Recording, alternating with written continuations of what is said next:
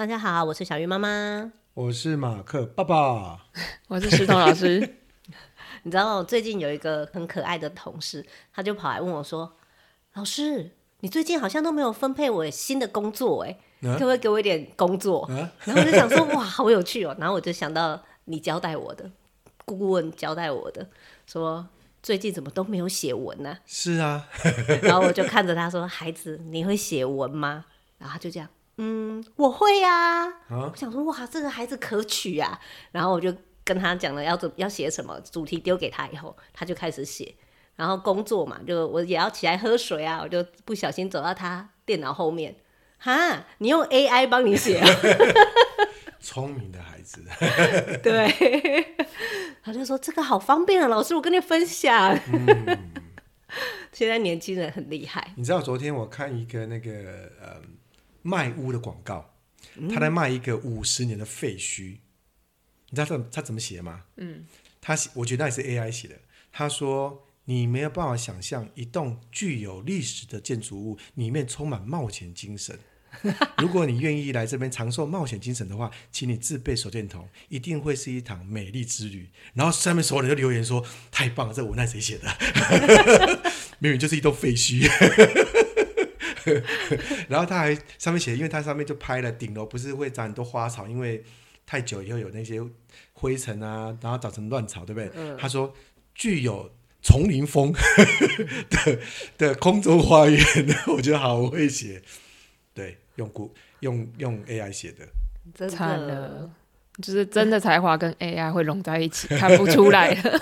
很棒哎，我觉得写很棒哎。但是我要跟你们说，我刚才说那个有为的同事啊。嗯你现在有看到文吗？没有，没有啊。对，他写不出来，没有用哦。我的意思是说，再好的 AI 有有这个技术，但你没有去做，嗯，最后还是没有。哦，你意思说他只是在前面打个两字就没打了，对，就是还是没有执行出来啊，所以他没有做出来，他没有做出来，就是他这件事情最后还是没有完成，到今天为止。但我的意思是说。哦 AI 它其实就是一个工具，嗯、我们现在人一定要学会这个工具。那现在因为 AI 才刚出来，大家觉得很新奇。那这些新奇要怎么真的做出文案，或者他怎么协助你的工作，其实才是大家现在要面临的功课。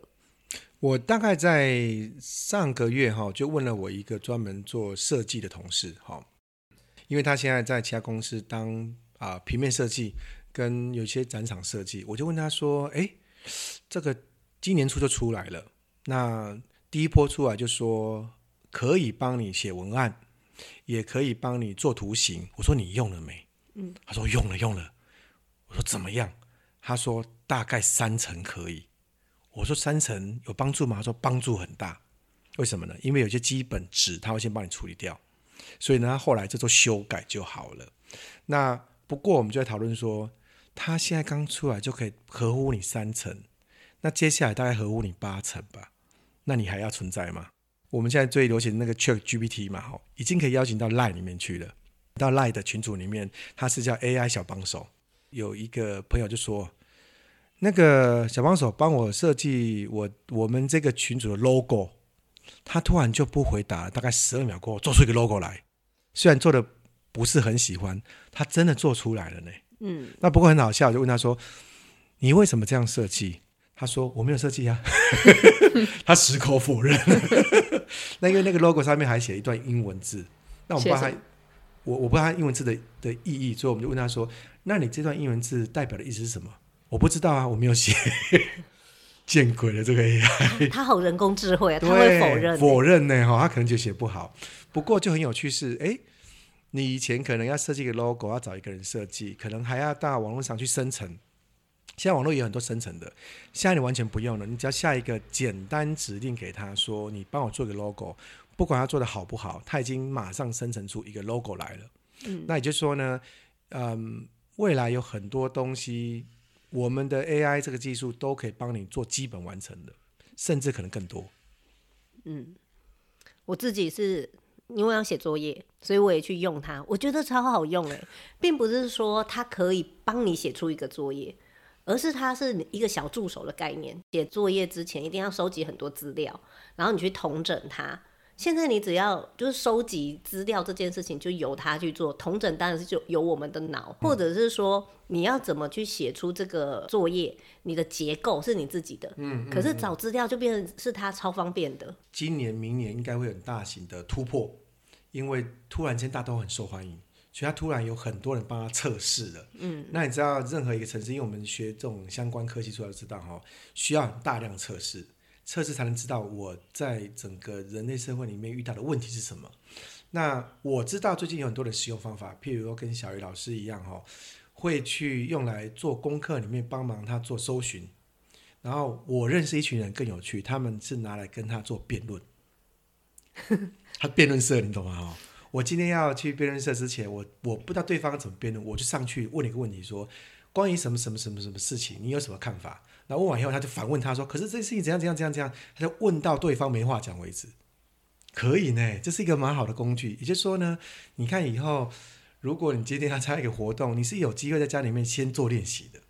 他会找出各种可能性来。譬如他最近问他说：“你觉得，呃，台湾的领导人根据两岸共识有什么样的回答？”哇，写出落落等，你知道吗？然后我这个朋友就开始问他一些很。尖锐问题，当然他会回避了，不过他还是会说出一道道理来，就不断不断的攻击 GPT 说，可是你这个问题有 bug，怎样怎样怎样怎样怎样，最后面他终于讲句话说，我只是一个 AI 机器人，认输，认输，他其实蛮聪明的，对，有一些东西他可能有道德啊，或者是这些事情他不讲，不过我觉得很棒是至少这是一个很好练习的，你知道吗？可以跟他对谈某一些议题。嗯，对，他词穷了，他就会回这个。我只是一个 AI 机器人。对，有一个问题很好玩，就是说，如果现在的孩子写功课用 GPT 写的话，AI 写的话，老师可不可以用 AI 来改作业？他当然回答是说这个不道德，这不允许之类的事情。可是你知道可以啊。今年就遇到的状况是，绝大部分的孩子都已经用过了。我觉得应该没有啦，但是。他们开始准备要用了，嗯，那你要怎么去帮助他们？因为这就是爸爸妈妈的功课。我在猜，超我们想象他们应该偷用过了，就说别人可能用过，他可能下过指令给他过，他自己身上配件都还没有，是也是有可能的。那不管如何是大概半年过后，你好像他不用好像不行，因为你也在用了嘛，对不对？其实他可能得到很多答案跟很多他应用的方法，你都不知道。国外会开始禁止，譬如说考试不能用。AI 啊，甚至写论文不能用 AI 啊，可是好像你要拒绝它有一点难处。那在我们教养的里程里面，就发现看来是非用不可了。我现在目前是还没用了，因为下指令有时候你就发现他们都在玩它，你知道吗？就跟刚开始 Siri 出来以后，你就问他很多问题：Siri，你可以帮我唱歌吗？Siri，你爱不爱我？Siri，你这样子，你知道他在玩他，你知道吗？这怎么感觉像人家东东西西的口吻？你，你没有对啊，你没有发现小孩子就先玩他有没有？可玩完又发现，哇，下指令很重要。目前他没有没有办法去接受你完全指令，可是只要你会下指令，其实对你有很大的帮助。那我现在还没用的原因是因为，哇，你要学习他下指令有点辛苦嘞。然后我现在的工作里面还没有到要用它，可是确实我我另外一个同事写文案的。我就问他说：“你会不会担心被取代？”他说：“会啊，为什么不会担心？一定会。不过他说，我宁可请他帮我去找寻，然后找寻完以后呢，我再来做我自己的论述。”他说他的工作时间少了一半。我觉得超好用的啊！像我们刚才录之前，我就把你的问题丢给他，他就写了反纲。然后你刚才说你不会问问题，我想说，我刚才丢的就是你的问题啊。我我所谓的不会问题是，呃，我们现在需要花很多时间去问问题，他会给你答案，你要不断问。那这个其实很好玩啊。可是如果你在工作里面突然一下用它的时候，发现这个 这个问题跟你要答案不一样的时候，你会觉得算了，先不用。那。那但如果有时间，我就觉得这个是一个很很有趣的东西，是可以开始练习那个模组了。你可以练习啊，你的 FB 明天的文就请他写。哎，现在很多人是包含那个，你知道那个有几个名人哦，他们在 FB 上，比如说那个吴差权，无落差，吴若啊，吴若权就 吴若权，他都讲出来、呃，他就很有趣，他用 OpenAI 把他自己变成一个猛男，然后丢上去给大家看，就是啊，吴若权今天有运动，而且变猛男了。那他是用 AI 做的这些事情。今天哦，对，就是今天我去运动了，这个谎言好，好明显。还有写说这是 AI 的，那我要我变高。这谎言太明显，你不用特别妈妈变高 之后的长相，请你模拟出那个样子来。以后换换那个发型的时候，是不是可以用一下？对啊，变高长相不会变，好不好？你有没有想过，是不是我们可能开始要预预期是它以后可能功能？你看，刚刚变高变高，那个裤子会变短吗？它会不会一起？会，它会把裤子也变长吗？对啊，你看，你可以问他说：“你觉得我剪短头发好不好看？”没有，现在已经有了呢。现在有一些那个公司的网页，它就有提供这样的服务，例如说装潢的，然后或者是化妆品的，嗯、对，它就可以用线上直接体验。嗯，所以你刚才讲一定可以，发型那个一定可以。对，就说现在它可能没有这么完全，可是大家都要精进的，大概应该我我认为不用超过五年。我好想看那个做完医美以后。的样子，对不 对？那个可能需要，因为医美很贵啊，一次几万块，你可能要先看一下。可是他应该没有办法很准确吧？就是有可能可以啊，因为人的肌肉是有固定的组织。应该说，应该是这个区，这个这个是一个语言模型，它重点在于它的资料库是什么？假设这个医美资料库。是有办法在镜头面前去收集你的脸的骨头啊什么啊，然后他到里面去资料库做判判别以后，让这个语言模型去帮他去找出那个资料给你，其实可以的。现在问题是资料库是谁啊？语言哦。我们现在的这个模型的厉害的地方是，我透过很口说方式，他去资料库里面找到你口说里面的资料。嗯。所以回到的的源头里面有两件事情会处处理，一个是语言模型，就是现在目前。比较精准还是用英文，英文很精准，因为他们开发的时候是用英文语气精准，中文比较不精准。可是慢慢你发现越来越精准了，对不对？嗯。所以第一个是语言模型，所以嗯，美国现在有还有很多新的这种工作职称，年收入是上上千万台币的哦，就是如何去做语言模型。那第二部分是资料库，就是我如何让这些资料库里面达到你要的资料，而且是经过。数据演算过后是你要的资料，所以又会牵扯到另外一部分是写程式演算法怎么写，能够配合现在的状态。譬如我们刚刚在开录之前说，奇怪怎么想都觉得这种 Apple 公司啊，Siri 应该很快就变成了嘛，对不对？因为我们都有手机，所以如果 Siri 这一边有有这个程式的话，就很快可以 Siri 进化了。可 Siri 为什么没进化？好，甚至 Google 这么大公司为什么没进化？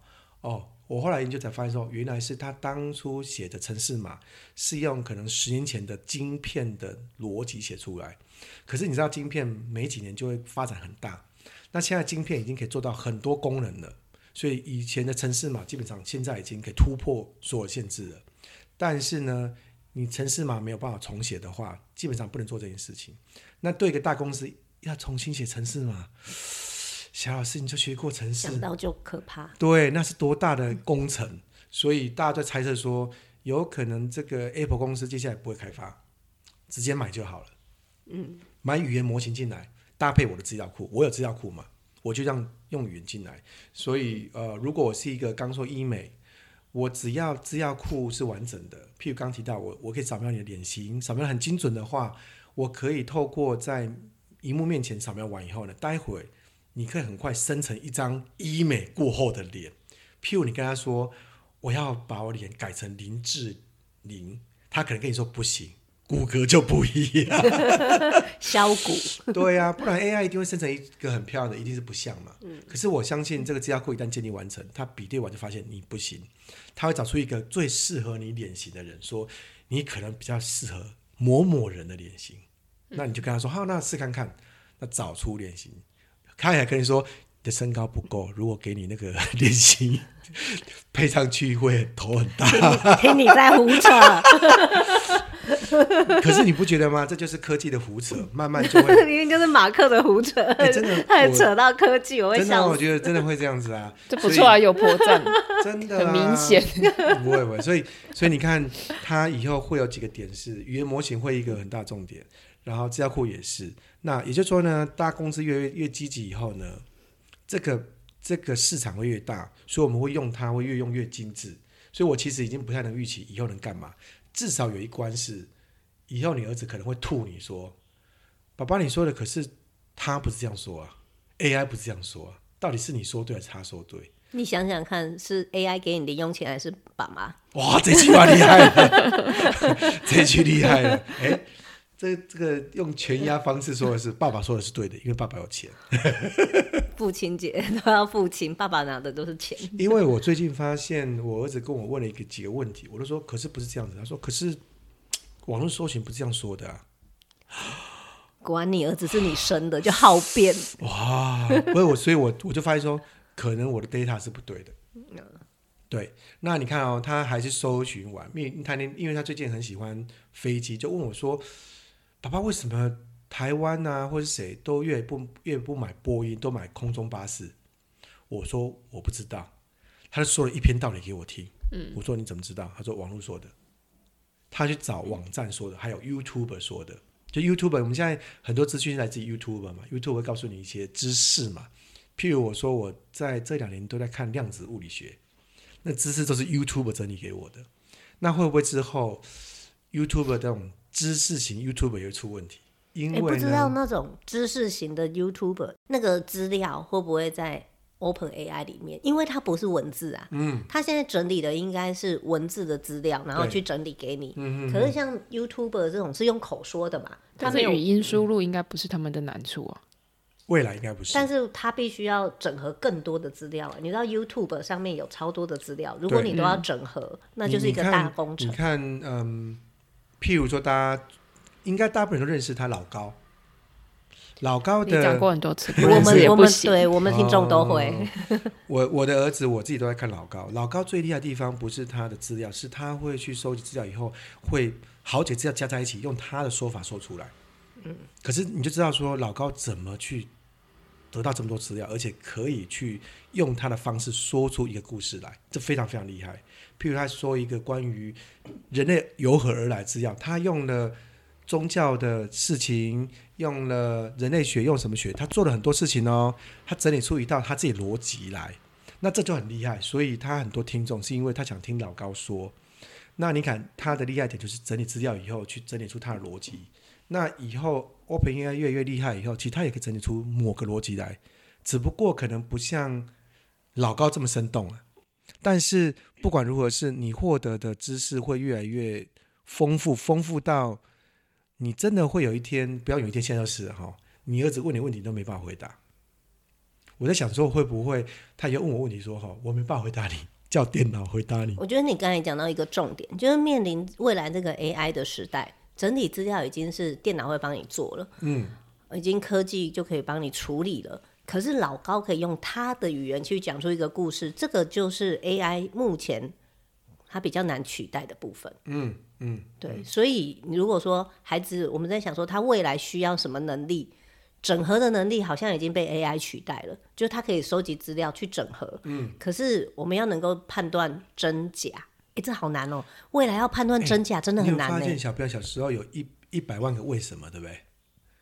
为什么 A？为什么 B？为什么 C？你突然想到说，以后爸妈懒惰，就说你跟 AI 讲，他回答你，懒得回答你，你知道吗？现在有 Chat GPT 以后，不需要买那个小百科，哎哎哎，真的哎，惨了，卖百科全书的又更没工作了。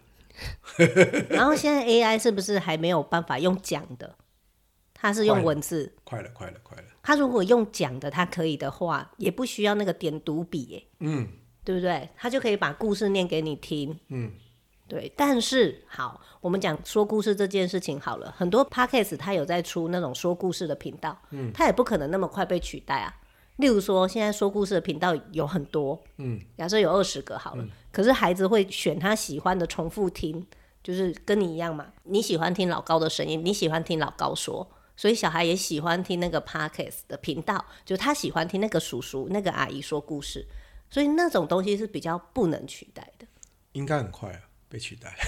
我觉得 不会。我我会这么说是因为哈，嗯，我大家知道，我最近不最近啊，这两年都大量看韩剧。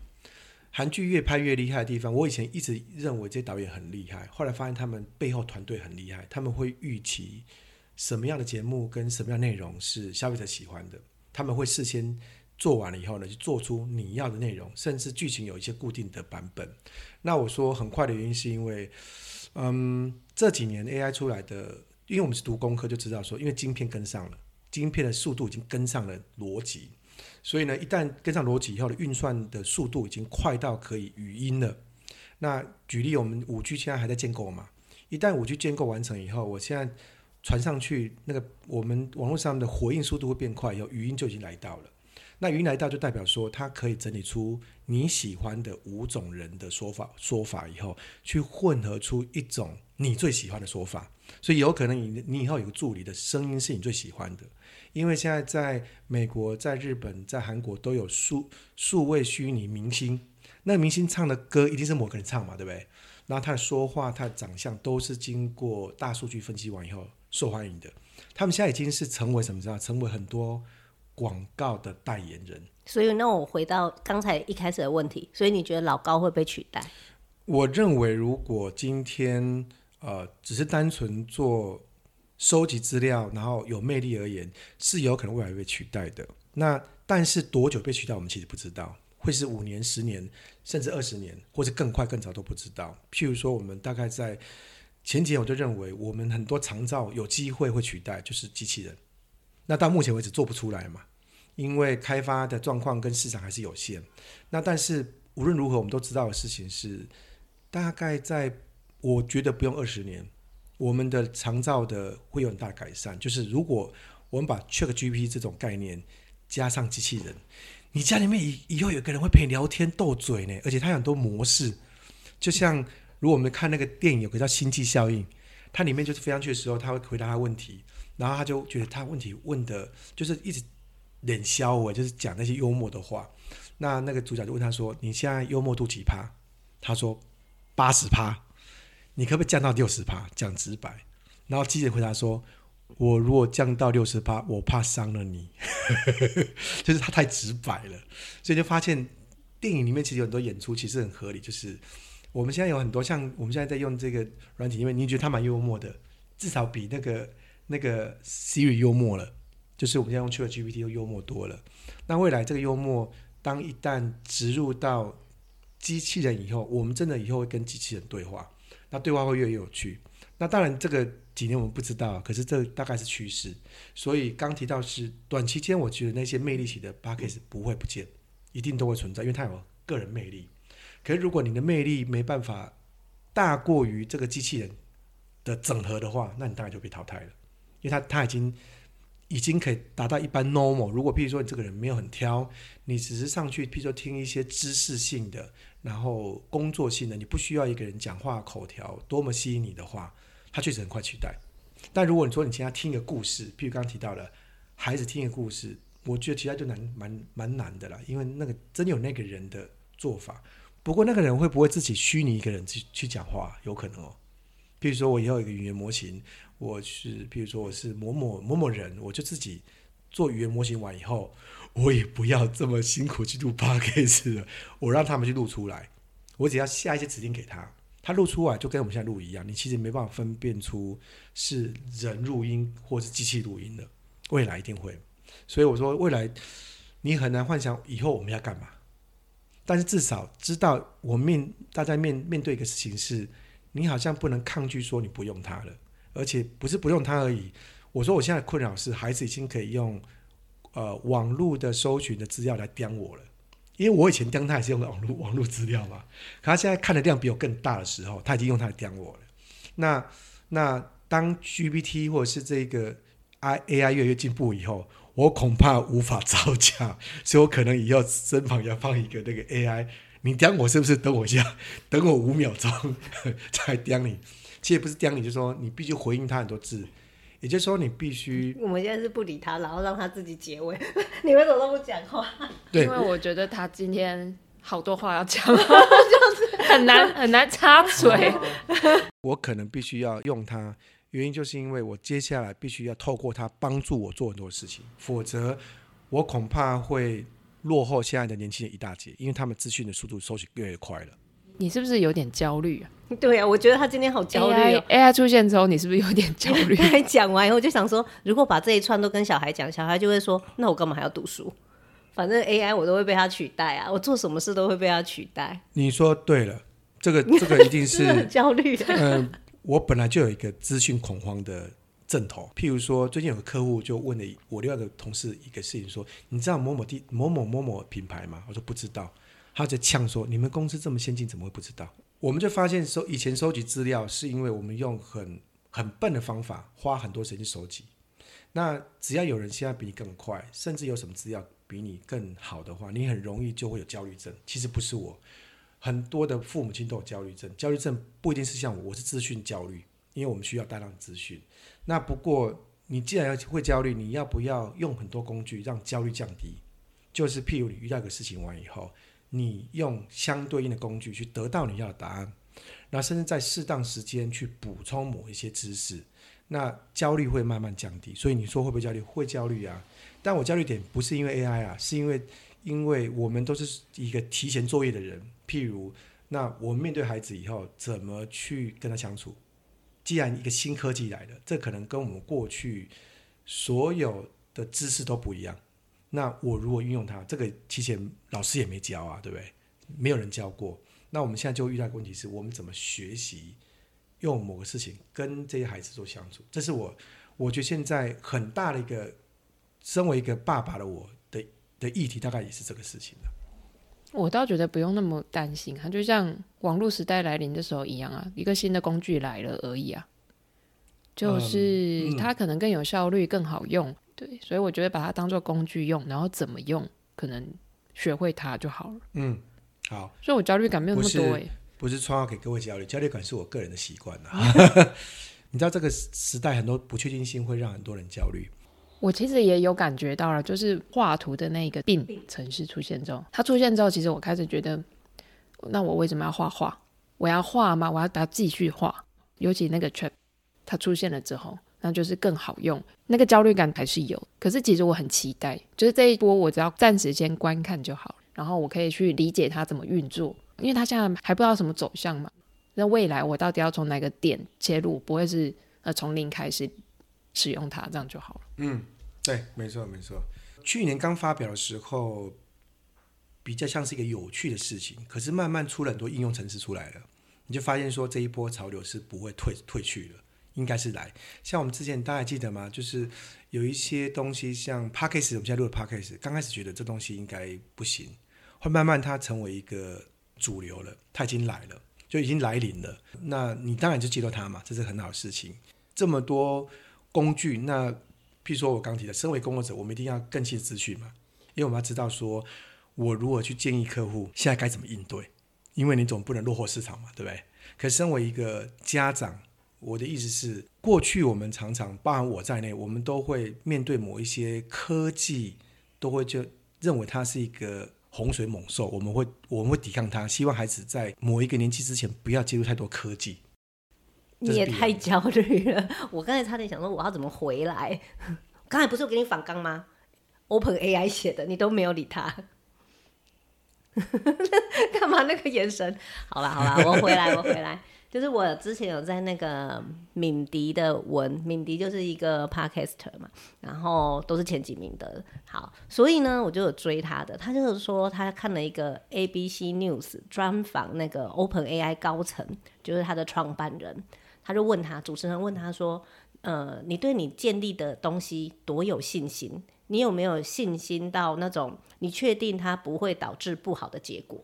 结果你知道创办人怎么回答吗？嗯，他说：“我们会适应它。”嗯，他没有一个答案，他没有一个很肯定的说他绝对不会往不好的地方去。我想刚才马克的焦虑就是。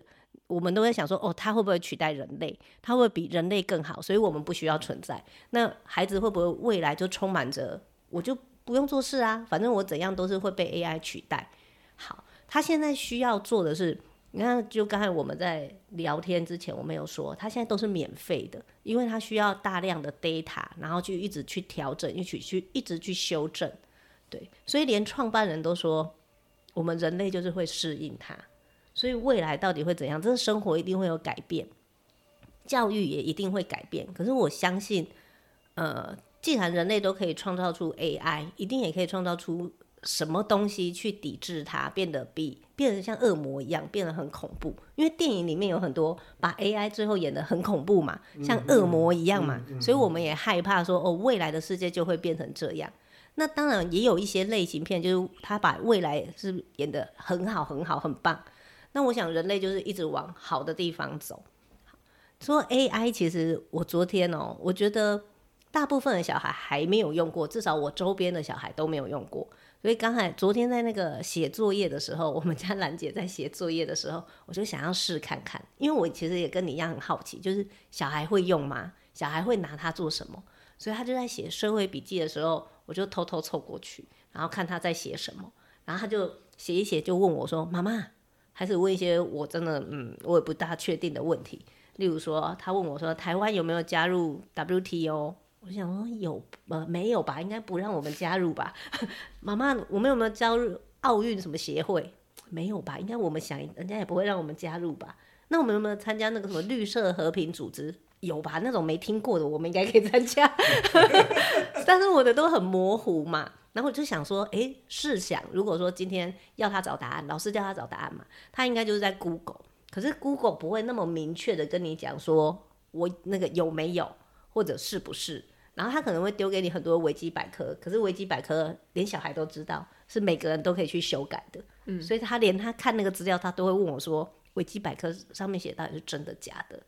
嗯，然后我就想说，那我们就来一起试试看，这个 AI 到底可不可以回答这些问题？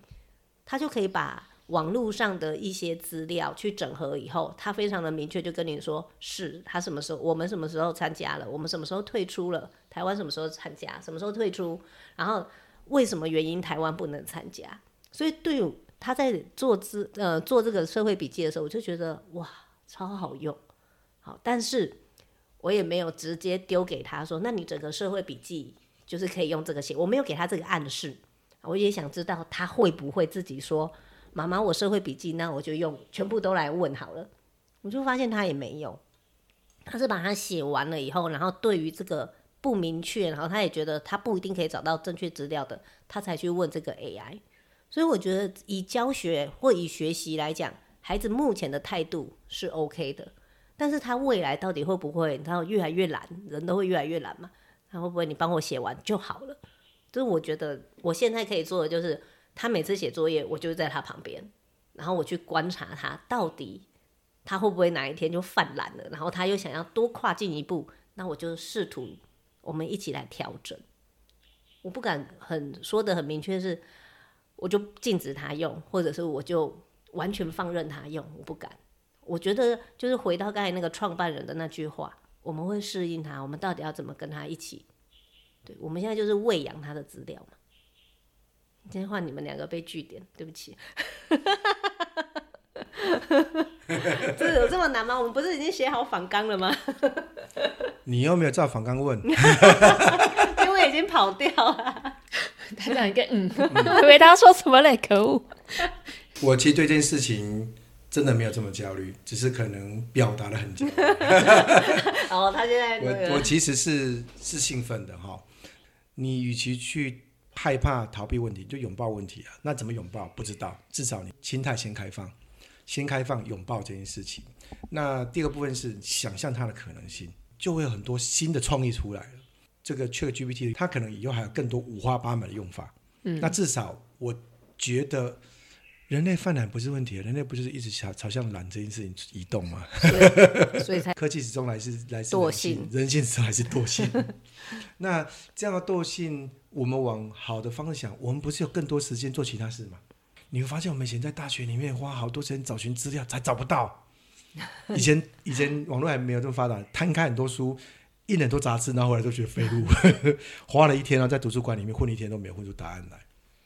那因为透过在图书馆过程里面，你学会了怎么去分门别类找资料，你知道什么资料在哪哪些地方有，所以你很会找资料。可找完资料以后，发现都没有时间去好好阅读资料，我们就赶快要弄一弄，赶快隔天赶报告了。赶报告以后马上上线了。那你当然都会觉得说，如果我不要有这样子的过程，用很多资料想象这些事情，就不要再花钱找一些资料，就正在想象事情。那人类会不会因为这样子而有很多不同转变？这个也蛮好的。最近不是在推 STEAM 的课程吗？我觉得现在小孩子最弱的啊，不是想象，是动手做的能力。但 AI 目前没有办法取代这个动手做的能力。我知道你刚才讲的想象是什么啦。透过 AI，它应该可以把想象力真的做无限的延伸。但是更基础的是，你看现在其实就是，没有人愿意去做基层的工作，没有人愿意去做水电工。在我自己在推动 STEAM 的时候，我就觉得，哎，小孩子对于那个好好做事这件事情，他们反而会没有那么有耐心，可能是他们接受资讯太快。嗯，对，可能可以不用花这么时间收取资料了，我可以可以可以有机会花更多时间去实做。嗯，不过实作真的要靠家长，你真的要有毅力陪着他实作，不然他真的说不用实作啊，告诉我答案了，干嘛实作？可实作真的会快乐啦，我觉得。刚才世彤老师说的那个就是病啊，嗯、他现在可以画出来，但是他其实都需要指令。但是我觉得艺术最难的就是那个从零到一的状态，是我们花脑筋想出来以往没有的东西。嗯，所以那个其实也很难被取代。嗯嗯嗯，对，确实。就像去年我们讨论要不要给孩子使用 iPad，一年后我们再讨论要不要给孩子使用 AI。你可能到明年会会讨论说，要不要给孩子买一台机器人？家里应该没那么快吧？家里该不该买一台机器人？扫地机器人已经有了，很难说。你讲的是哪一种机器人？就是可以讲故事给他听啊，然后他，嗯、例如说我们现在然后吃完饭，功课的机器人，对，吃完饭孩子就会跑过来说：“爸爸陪我玩啊，妈妈陪我干嘛？”哎，是不是有一个陪伴机器人？因为现在是拿说啊，你看手机啊，拿配给你，会不会真的以后出现一个人就陪你聊？但如果但如果有陪伴机器人，我应该不会买啊，因为你想要让机器人取代你吗？对啊，我就没有办法理解我的孩子。这个问号但是如果啦，我们在我们前几集不是有讨论那个益益智玩具吗？对，如果今天有一个 AI 机器人，它可以取代 AI 玩具，例如说前几天我们就花很多时间在组机器。然后我们花很多时间在玩那些，哎，那个对我来讲都觉得有点难呢。就是在煮的时候，我要变成机器人老师，然后去教我的小孩。如果今天有一个机器人，他可以直接就播放那种影片，然后一步一步的陪他，陪他，那他就可以学到。因为怎么讲？我的意思是说，我自己在煮乐高机器人，我可能没有那么有创意。如果今天有一个机器人很有创意，可以陪他做出一个。它可能包含什么力学啊，跟电池有关啊，跟电有关啊，那些超出我自己能力的，我可能就会考虑，那是一个益智玩具的概念。看你怎么使用，就是你你如果把它很偷懒的，就跟现在说很多家长一样，就会丢到 iPad 给你，不要吵。嗯，对，其实这个是使用的问题，包含很多机器人一样是，呃，我们都写程式就忙知道说，其实写程式就好了，写程式是哦，我今天机器人来了，一定要家长陪伴。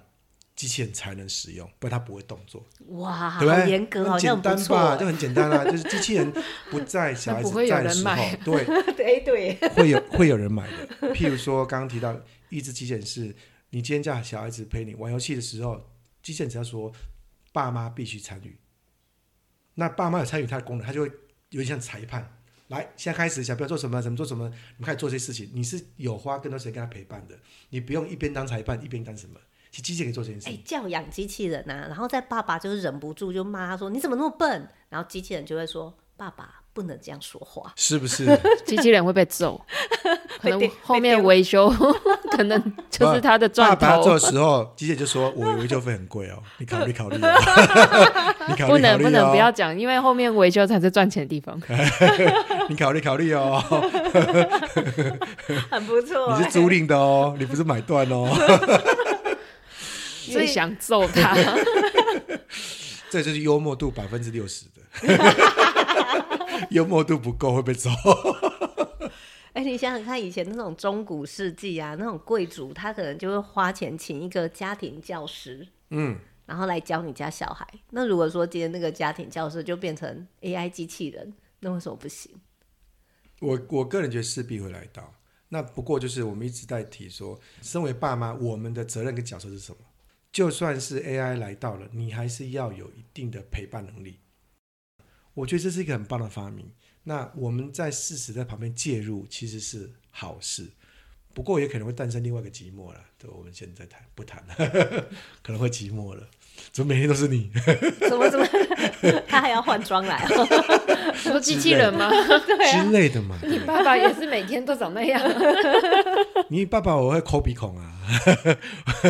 一旦以后的人应该是要也要适应寂寞。嗯嗯。对，因为很多事可能。